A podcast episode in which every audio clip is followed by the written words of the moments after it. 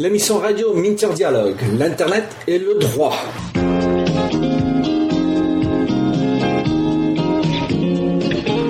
Hello, bonjour et bienvenue sur Minter Dialogue, l'édition numéro 21. Je suis Minter Dial, votre compère pour cette émission radio téléchargeable, autrement dit un podcast. Je suis auteur du blog en anglais The Mindset, T-H-E-M-Y-N-D-S-E-T.com et en français de minterdial.fr où vous trouverez les notes pour l'entretien qui suit. Voici donc un nouvel entretien dans la série de personnages dans l'Internet en France. Cette fois-ci, c'est avec Frédéric Bourguet, cofondateur de Bumble Bees, une société d'avocats d'affaires fondée en 2009. Avec un focus sur la propriété intellectuelle, l'innovation et les nouvelles technologies, Bumble Bees représente une toute nouvelle génération de cabinets d'avocats. Dans ce qui a trait avec l'Internet et la protection d'IP, là je parle de intellectual property plutôt que Internet Protocol, Frédéric nous livre d'excellents conseils pour les hommes et femmes du marketing et plus particulièrement dans le digital marketing. Tout de suite, je vous livre l'entretien. Bonjour euh, et bienvenue au show Minter Dialogue. Je suis Minter Dialogue et j'ai le plaisir d'avoir avec moi Frédéric Bourguet. Frédéric Bourguet est le cofondateur d'un nouveau cabinet de droit qui s'appelle Bamboo Bees, un nouveau concept très intéressant. Et on va parler d'un sujet dont on n'a pas souvent euh, affaire avec, c'est le sujet du droit autour de, des nouvelles technologies, le propriété intellectuelle et les réseaux sociaux. Frédéric, je te, demande de te présenter, toi, ta société, euh, ta cible de clientèle et ta démarche, s'il te plaît, en quelques mots. Bon, bonjour Minter, merci. Euh, effectivement, nous avons, euh, mon associé Marc Lipski et moi-même, euh, créé le cabinet euh, Bamboo Bees en 2009. Marc, pour lui rendre les, honneurs, est à l'origine du projet et je l'ai rejoint rapidement en 2009 pour concrétiser effectivement ce projet.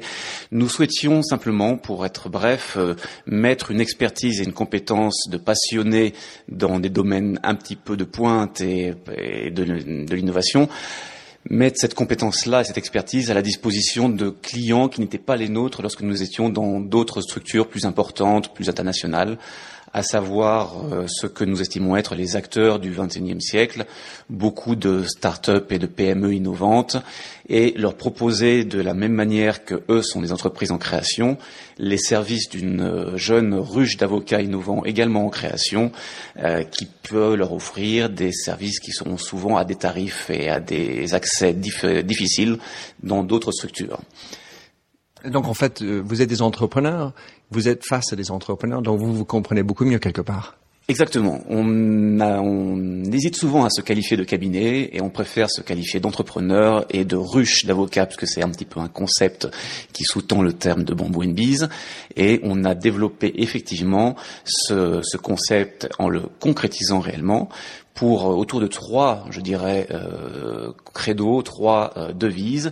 La première étant euh, We Democratize Business Law, qui en fait veut tout dire à travers ce slogan, euh, vouloir rendre accessible une expertise juridique et économique à des tarifs, à des, avec un comportement, une façon d'être et une présentation différente de l'image que peuvent avoir souvent certains cabinets. Euh, de, euh, le deuxième slogan étant effectivement euh, chiffre au cube, c'est-à-dire c'est un acronyme qui se compose de plusieurs lettres. Chiffre pour euh, sector focus, le C pour clever, le H pour high quality, le I pour innovant, et les trois F, puisque euh, le chiffre se termine par le F au cube, les trois F veulent dire fair price, euh, friendly and fun. Donc c'est ce sont des anglicismes, mais c'est effectivement des termes qui parlent à nos clients, qui aiment effectivement se retrouver comme ça avec des marques et des concepts qui leur parlent. Et le côté informel de notre euh, ruche est, est, très apprécié à ce niveau-là. Et le troisième un petit peu euh, credo de notre cabinet était, étant de dire justement que nous faisons le cœur du droit des affaires, euh, mais rien que le cœur du droit des affaires. Il y a plein de choses que nous ne savons pas faire et que nous laissons à nos confrères qui, eux, savent très bien faire ces choses-là dans leur domaine de compétences et nous leur laissons le soin de, le faire. Donc, si je comprends bien, avec euh, Bamboo and Bees déjà, avec euh, ce que tu viens de définir sur les chiffres euh, avec le 3F, vous avez un, un, vous êtes tourné vers de l'anglais aussi, ce qui vous rend un peu moderne et certainement différent sur la place de Paris.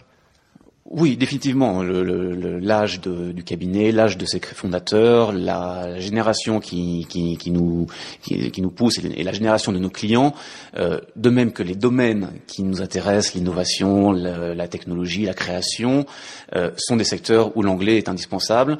Et outre le fait que après 10-15 ans de pratique dans des grands cabinets internationaux, nous manions naturellement l'anglais.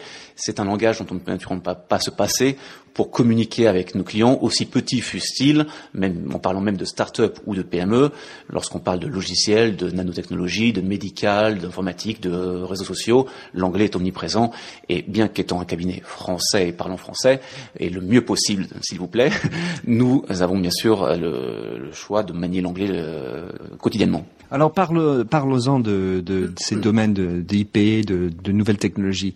Ça, c'est une, un secteur qui est en pleine évolution dans les dernières années. Et pour toi, quels sont les, plus grands changements récemment qu'on voit dans ce secteur et quelles seront les zones qui vont ou doivent évoluer dans le court terme selon toi en France? La France a eu un, a du retard dans les années 2000.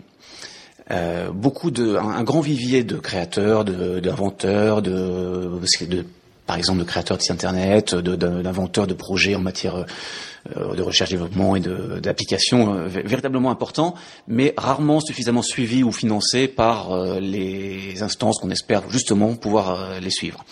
Et donc, la, les changements qui sont intervenus ces, derniers 3-4 ans sont assez importants. des changements tout d'abord pour parler un peu au niveau du droit, qui est un petit peu les raisons pour lesquelles euh, certains nos, nos, clients viennent nous voir. Il y a eu des changements au niveau judiciaire très importants.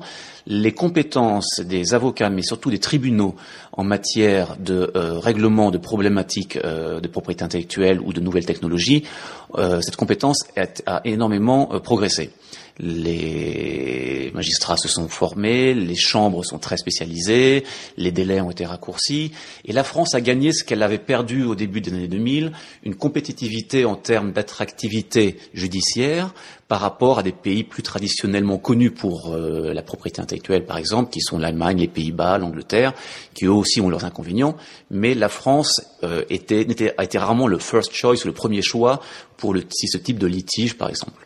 Donc ça, c'est au niveau judiciaire. Mais même au niveau euh, des conseils et au niveau des contrats et au niveau de la pratique quotidienne qu'une entreprise doit avoir avant de penser à un éventuel contentieux, les choses ont beaucoup changé. Les avocats se sont vraiment intéressés à l'économie numérique, à l'économie de l'immatériel, ce qui était une chose qui était assez rare il y a encore 5-6 ans. Euh, on, on savait tous pratiquer l'immatériel, mais l'économie de l'immatériel, qui est un peu ce qui importe à nos clients, est une chose un petit peu qui n'était pas toujours très bien euh, maîtrisée dans, dans les cabinets. Qu'est-ce qui a, pardon, qu'est-ce qui a fait que ça a basculé? Je, je, crois qu'il y a eu une, euh, un renouvellement de génération aussi. Euh, qui fait que les, un renouvellement de génération, un renouvellement de façon de voir les structures de, euh, de conseil. Dans les années 90, beaucoup de cabinets euh, ont été absorbés par une vague de cabinets anglo-saxons arrivant en France ou en Europe, avec des effets très positifs sur la sensibilisation à, à l'économie de marché, mais avec aussi des inconvénients que la taille, des fois, freinait certains, euh, certains dans leur passion, dans leur identité, dans leur volonté de mettre euh, à disposition de tous euh, une compétence de, de, pointe. Et le Small is Beautiful a commencé aussi au niveau des avocats à être euh, bien perçu et à, apparaître. Et je pense que les cabinets aujourd'hui qui se créent de petite taille, qu'on appelle les cabinets de niche ou les boutiques law firms un petit peu connus dans le monde anglo-saxon, sont effectivement ont beaucoup d'avantages et, certains inconvénients par rapport à des gros cabinets, mais ont, beaucoup d'avantages par rapport à euh, d'autres structures qui sont soit trop grandes ou trop coûteuses, soit petites, mais souvent généralistes. Donc une génération de, personnes passionnées, euh, j'ai le plaisir de penser que mon associé et moi, et le sommes et avons créé justement ce Bamboo Bis pour cela, une génération de personnes passionnées qui avaient une autre vision du métier, euh, est apparue dans ces années-là, euh, qui elle-même était aussi une génération finalement un peu geek et un peu de l'Internet. Alors quand vous êtes face à, à la justice, euh, qui avant été formés, on va dire, loin de, des médias sociaux. Qu'est-ce qui s'est passé concrètement pour faire en sorte que les juges comprennent ce que c'est, euh, moi, ma page Facebook, etc. Enfin, j'imagine bien qu'il y avait une transition un peu rigolo. Qu'est-ce qui s'est fait pour que concrètement le, justice rattrape son retard dont tu parlais tout à l'heure mm-hmm. et, et aujourd'hui comprenne bien le, le mot Twitter euh, Où est-ce que ça en va? Qu'est-ce qui suit? Comment ça se fait? Alors, on, peut critiquer effectivement beaucoup de, réformes ou de progression dans, l'évolution du droit en France et dans l'administration, mais il y a quand même un, crédit, quelque chose qu'on peut mettre au crédit effectivement de, de des dix dernières années, euh, c'est d'avoir quand même, premièrement, fait un bilan des inconvénients, euh, des lenteurs de la France en la matière, et d'avoir au moins sur le plan judiciaire, je ne parle pas forcément sur le plan des, investissements, des financements, des subventions, mais au moins sur le plan judiciaire, tenter de réformer euh, au mieux les euh, instances, euh, les juridictions, les instances judiciaires qui suivaient ces, ces domaines-là. Création de chambres spécialisées. Une première chose. une, deux, trois, quatre chambres spécialisées aujourd'hui à Paris dans le domaine de la propriété intellectuelle rationalisation. On a supprimé des compétences qui étaient euh, parfois qui connaissaient parfois d'un ou deux dossiers seulement par an dans ce domaine-là, à Marseille, à, Bordeaux ou à Lille, etc., qui étaient compétents parfois, mais il n'y a pas de logique à maintenir une compétence avec un ou deux dossiers. La compétence s'acquiert par le, par le nombre aussi. Donc une volonté vraiment de réforme qui euh, qui euh, existe depuis longtemps maintenant et qui a qui a fait ses premières euh, qui a fait ses premiers pas depuis depuis trois quatre ans. Et le tribunal et les juridictions parisiennes aujourd'hui sont reconnus comme étant des juridictions particulièrement compétentes et soucieuses de, de continuer à évoluer et à écouter les messages que leur passe l'industrie que leur passent les avocats que leur passent les métiers justement de, de l'innovation pour se former eux-mêmes parce que c'est peut-être plus difficile pour un magistrat, effectivement, dans les arcades administratives, et les problèmes de, budget, de, matériel et d'équipement et de personnel qu'on leur connaît, de, de, suivre ça au jour le jour. Mais ça progresse beaucoup et un des meilleurs exemples est qu'aujourd'hui, il y a beaucoup de rencontres entre magistrats et avocats dans ce domaine de la propriété intellectuelle en particulier. Est-ce que tu te retrouves en, en train d'évangéliser encore ou est-ce que euh, tu as l'impression qu'ils sont au même niveau? Non, non, je je, je, voudrais pas qu'il y ait de malentendus. Euh, les magistrats ont aussi des impératifs et sont des juristes qui font passer des messages de modération aussi aux avocats et à l'industrie, ce qui est parfaitement légitime. Ils ont des intérêts supérieurs à défendre, qui ne sont pas toujours ceux des lobbies euh, extérieurs. Donc il y a des euh, enseignements qui vont de part et d'autre. Euh, l'économie, le marché fait passer des messages, les avocats aussi, les magistrats les entendent et nous-mêmes recevons les messages également de l'instance de l'instance effectivement juridictionnelle et c'est tout à fait normal. C'est bien. Alors, pour une entreprise qui a développé une propriété intellectuelle immatérielle, je prends un exemple, un logiciel qui serait en SaaS ou un site web, quels sont les enjeux pour arriver à valoriser cette innovation et se protéger? D'abord, réaliser, mais ça, ça fait un, certain temps que c'est le cas, réaliser que l'immatériel est devenu un des éléments capitaux aujourd'hui euh, dans l'actif d'une entreprise. Il y a encore 5, euh, 10 ans, beaucoup d'opérations de fusion-acquisition ou de scission, d'opérations corporate se faisaient sans prendre véritablement en considération la valeur d'un bien immatériel ou d'un actif immatériel. Avec notamment bien sûr l'essor de toute la dématérialisation de l'économie, euh, cette propriété intellectuelle et l'actif immatériel ont pris de la valeur. Aujourd'hui, les, les, moindres entreprises en sont conscientes, les messages continuent à passer, effectivement, mais tout le monde en est conscient. Donc bien penser à chaque fois qu'on euh, a un projet, qu'on monte un projet, qu'on monte une opération, qu'on signe un contrat, quels sont les aspects de propriété intellectuelle ou d'immatériel auxquels on doit penser? Comment se protéger? Lorsque vous sortez un produit, est-ce que vous avez bien déposé une marque? Lorsque vous développez un logiciel, est-ce que vous avez bien pensé à déposer les codes sources? Est-ce que vous avez bien pensé à euh, envisager sa brevetabilité sous réserve de? Est-ce que vous avez bien pensé à une protection par le droit d'auteur? Lorsque vous proposez en ligne euh, sur votre site internet, par exemple, des bases de données ou des, bases d'informations commerciales à destination d'internautes pour leur faciliter la vie, est-ce que vous avez conscience qu'une base commerciale est un droit de propriété intellectuelle protégeable et protégé qui peut vous aider à valoriser votre entreprise? Euh, quand vous, comme un artiste, même un artiste dépose un modèle ou crée ou fait une création, a-t-il bien fait tout ce qu'il fallait malgré le côté un petit peu rapide et informel du métier euh, artistique, a-t-il bien pensé à euh, protéger par le droit d'auteur ses créations par les, modèles? Beaucoup de, de réflexes qui doivent être ceux de la moindre entreprise aujourd'hui, qui sont ceux de, des, des startups et des PME que qui œuvrent pour cette évolution numérique du XXIe siècle, que ces entreprises-là ont en tête aujourd'hui. Alors, tu parlais de, de, base de données commerciale. Pour moi, dans un esprit marketing, je pense toujours à ma base de données de mes clients, le CRM, enfin, la relation marketing euh, client. Euh, la relation client, euh, management de relation clientèle, je vais arriver, euh, et, comment je vais m'engager, discuter, échanger, euh, rentabiliser ma base de données de mes clients. Mais tu parles de la base de données commerciale. Qu'est-ce ça et quelle est la valeur ajoutée de, base, de données commerciale? Oui, on, on, confond souvent deux, ou trois choses. Les, les, données personnelles ou les listings de, de, de clientèle ou de pardon, de clientèle ou de contact sont une chose qui font qui fait l'objet de, de, de, problématiques spécifiques, on, on pourrait en parler, euh, mais c'est pas forcément nouveau. Euh, la problématique est accrue par le, par l'économie numérique, mais c'est pas forcément nouveau.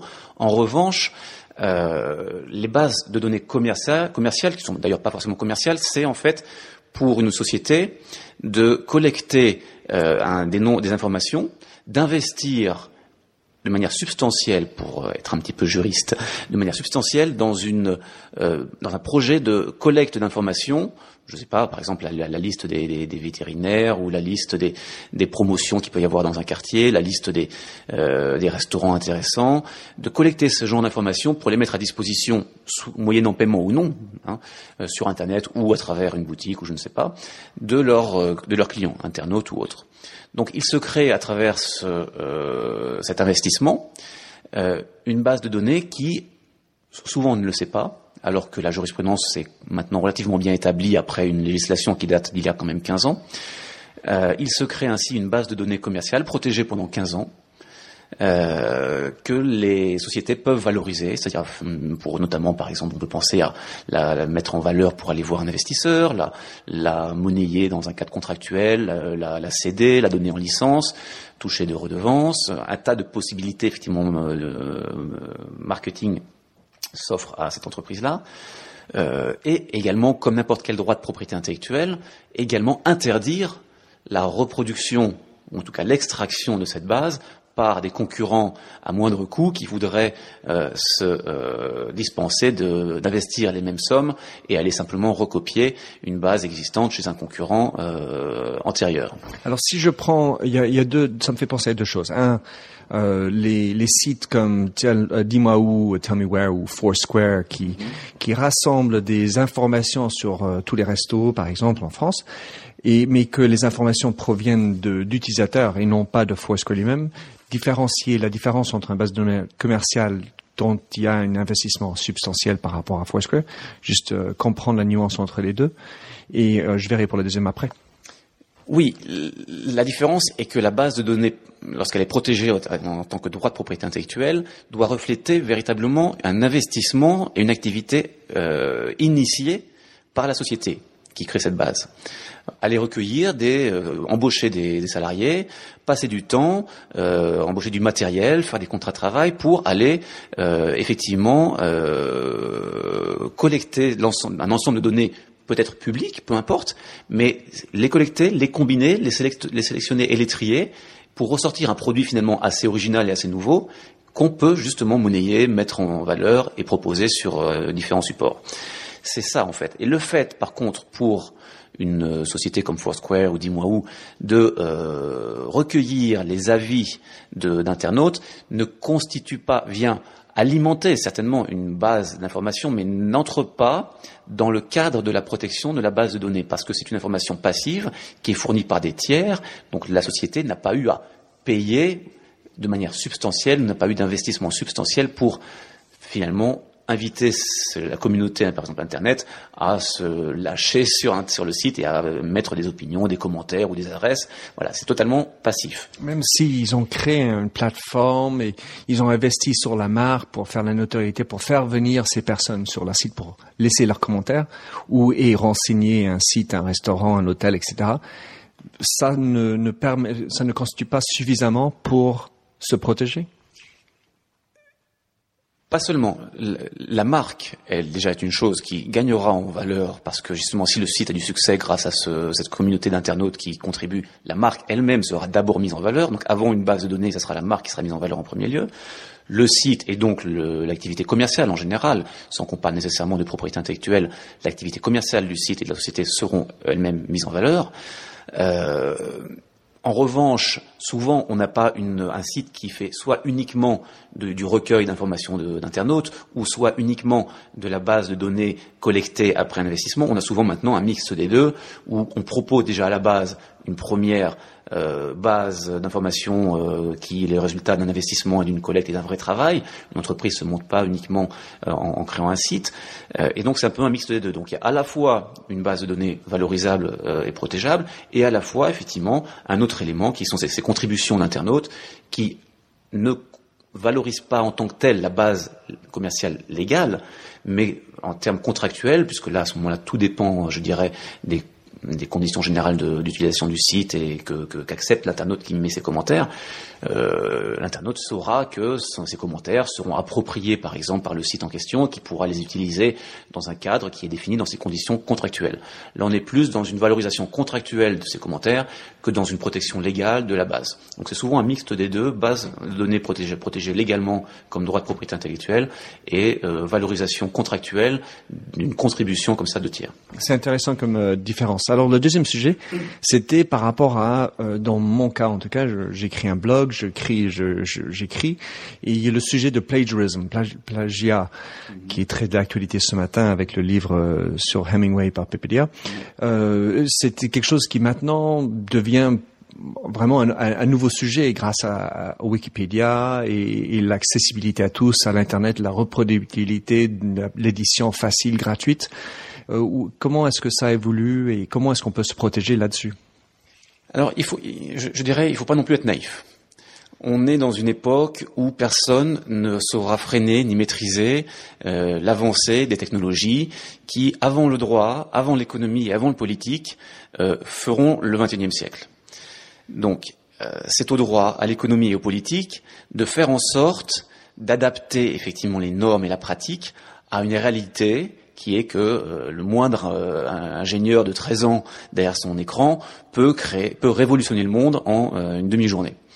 Et on ne peut pas freiner ça. Donc, partons du bon sens et ne soyons pas naïfs. les communautés mondiales, la communauté mondiale, ça existe. Le partage sans frontières, ça existe. les partages d'informations et d'éléments, ça existe. On ne pourra pas tout réglementer et tout freiner au seul nom et je défend mal mon précaré qui est la propriété intellectuelle, qui est un droit monopolistique, mais c'est une réalité. On ne pourra pas effectivement au seul nom du monopole de la propriété intellectuelle ou au seul nom des contrats freiner cette réalité. À nous, en revanche, communauté humaine, de faire en sorte que cette technologie soit bien utilisée au XXIe siècle pour non pas détruire euh, le XXIe siècle, mais en faire quelque chose de socialement, humainement, économiquement euh, performant et, et acceptable. Donc, lorsqu'on euh, se répand sur le net, lorsqu'on crée des lorsqu'on fait des choses sur des espaces publics qui sont Facebook, les réseaux sociaux, euh, il faut avoir conscience que, quelles que soient même souvent les conditions générales de ces sites qui vous proposent un certain degré de confidentialité, il y a de toute façon un risque une réalité dans la globalisation de ce qui est dit. Vous postez un commentaire quelque part, à, partir du moment où vous le postez, même si vous avez paramétré au mieux euh, les, paramètres de confidentialité de votre site ou de votre page ou je ne sais pas quoi, quelqu'un d'autre en a la maîtrise. Donc à un moment ou à un autre, il faut savoir que l'intelligence économique, ça fonctionne aussi comme ça. Euh, et l'économie des startups, comme des PME, comme des grands groupes, se fait aujourd'hui autour de ça On ne peut plus penser, une entreprise ne peut plus dire euh, j'ai euh, un employé ou j'ai euh, quelqu'un qui a posté un message ou fait quelque chose sur le net et je voudrais me l'approprier totalement et ou alors je voudrais l'attaquer, je voudrais me réserver un monopole d'exploitation sur tout ça. Il y a vraiment une tendance au partage et à la, et à la globalisation des échanges non maîtrisés, en tout cas intellectuellement. Si je prends ton, vous, vous avez votre blog Bamboo and Bees, et donc vous, vous y mettez du contenu, vous investissez du temps à, donner un contenu intéressant par rapport à votre domaine, et vous, vous avez un autre site qui pompe votre votre information, votre contenu. Quelles sont les démarches à prendre? Plusieurs démarches. D'abord, en termes tout simplement contractuels, notre site et notre, nos blogs, notre blog est équipé bien sûr d'un de conditions générales, donc on peut, que chacun peut consulter, auxquelles chacun souscrit lorsqu'il poste par exemple des commentaires sur chacun de nos billets. Des conditions générales qui disent euh, tel commentaire ou tel, tel billet appartient à Bamboo Bise ou non et dans, dans telles conditions. Donc déjà, il y a éventuellement une, un respect du contrat à avoir. Euh, d'autre part, effectivement, il y a du droit d'auteur, par exemple. Dans le billet que vous postez, il y a un droit d'auteur. Donc, si, un autre site se met à refléter notre billet ou à pomper, effectivement, à reproduire un billet qui a été euh, posté euh, sur notre site, sur notre blog, c'est tout simplement de la contrefaçon de droit d'auteur. Là, le droit ne change pas et le raisonnement juridique ne change pas contrat et droit sont assez stables. Euh, intellectuellement parlant, on peut envisager plein de choses.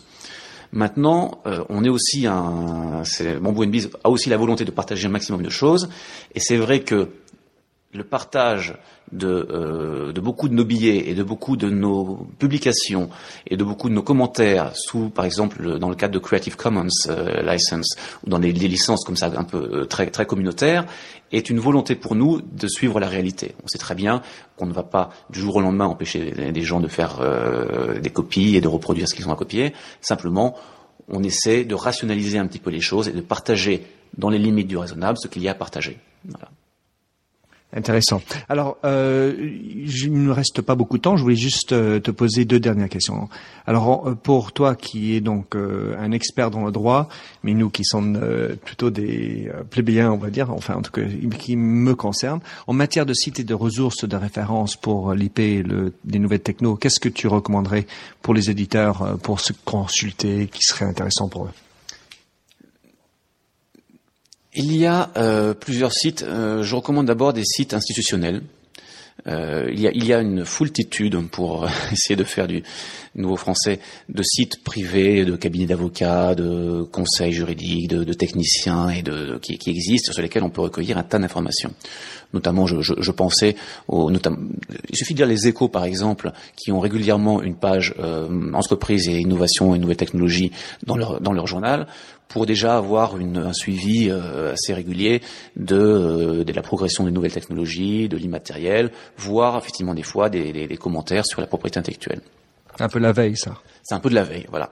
Maintenant, pour une pour un intérêt plus général et pour une entreprise qui souhaite savoir un petit peu à qui s'adresser, comment procéder, comment établir sa stratégie, euh, au-delà de ses contacts habituels et conseils habituels, le site de l'INPI, tout simplement, euh, l'Institut national de la propriété industrielle, est très bien fait, de mieux en mieux fait depuis euh, deux trois ans, très interactif, très bien fourni, et donc on peut facilement aller voir sur leur site. Pardon, quand tu dis interactif, si tu peux poser des questions, ils te reviennent?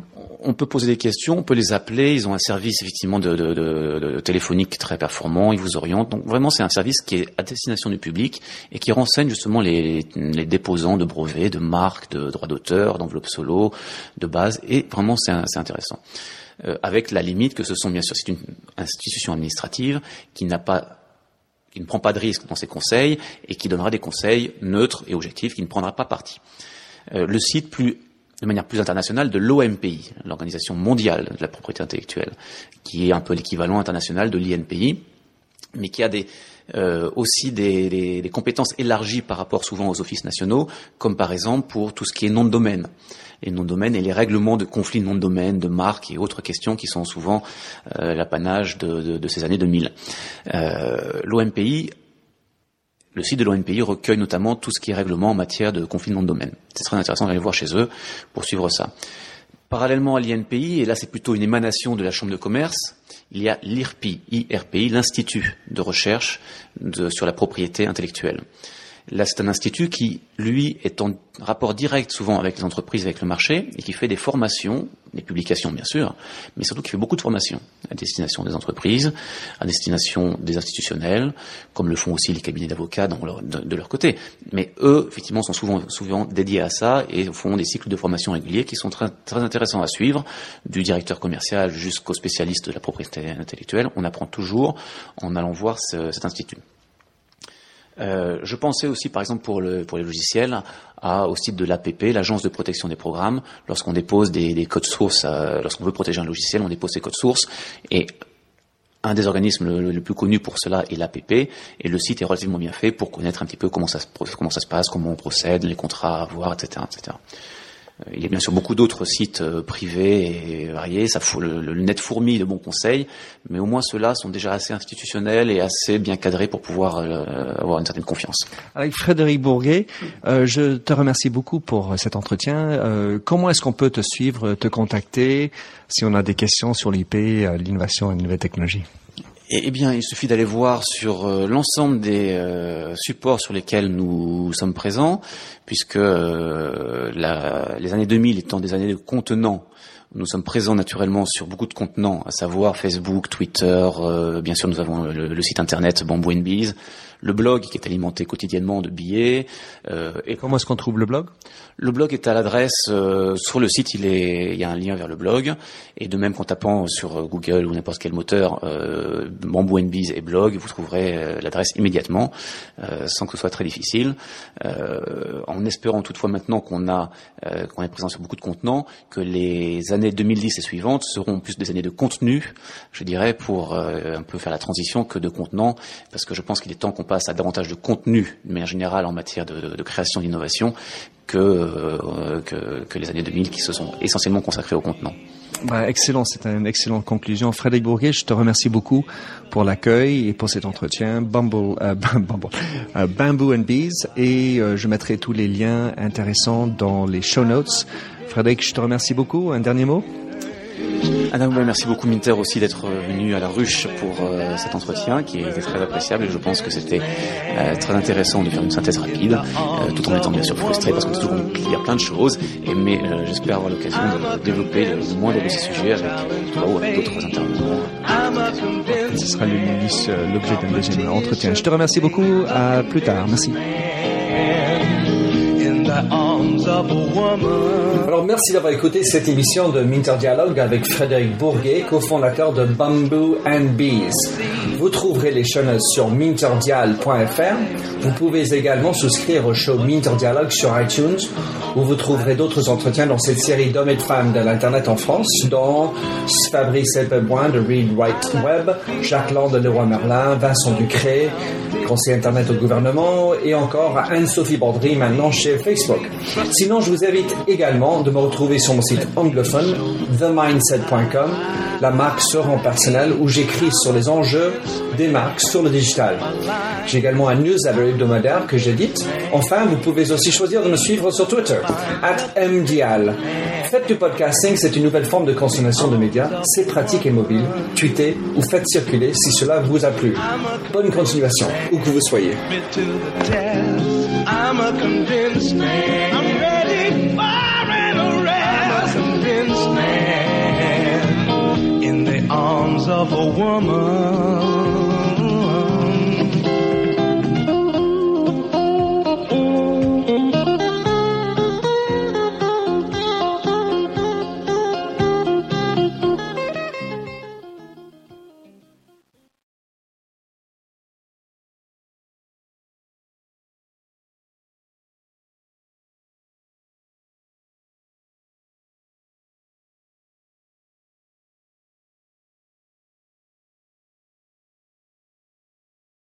Have you ever found yourself scrolling through financial news and wondering, how does any of this affect me? How can I read a major headline and truly understand what impact that has on not only my portfolio, but my life? Well, our goal on the podcast Inside the Street, hosted by Wall Street analysts at Le Partners, is to provide public investors and young professionals with a deeper understanding of the mechanics that drive those major headlines. And what better way to dive into these mechanics than hosting Wall Street analysts themselves to discuss the newest trends in finance firsthand? Well, on our show, we bring you real perspectives from the front line. Hearing these analysts give commentary has made our listeners much more well versed on the financial markets. This approach to discussion allows our listeners to engage in conversation with much more educated opinions and predictions. So be sure to check out our show, Inside the Street, wherever you find your podcasts.